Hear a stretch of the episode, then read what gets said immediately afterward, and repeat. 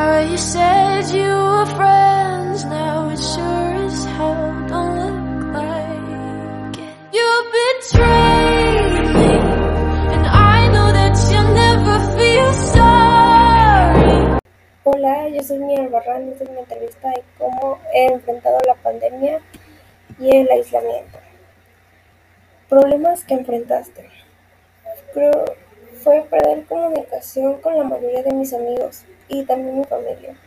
Y que hasta ahora con algunos de ellos no he hablado o no he vuelto a hablar desde hace mucho tiempo. Impactos o cambios en tu vida.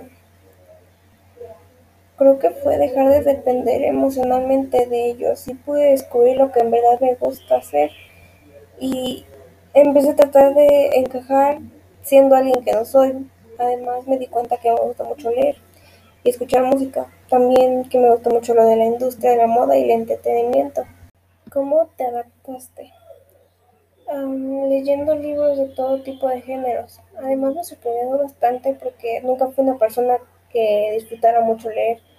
Y también pasé mucho más, pasando más tiempo con mi mamá.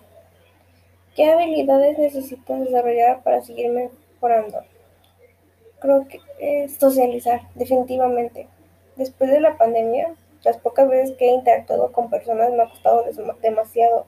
Además, como que cuando me toca salir y hablar con alguien, solo voy saludo y me voy a una esquina a leer o revisar mi teléfono, pero solo trato de no llamar la atención, además porque no tengo tema de conversación.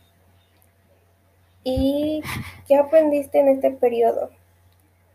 Creo que fue que por más quieras a una persona no tienes que aferrarte a ella, por tu propio bien y también porque va a llegar un momento que tienes que dejarlas ir. Y por más que te duela, tienes que hacerlo. Y bueno, creo que eso fue todo, así que adiós.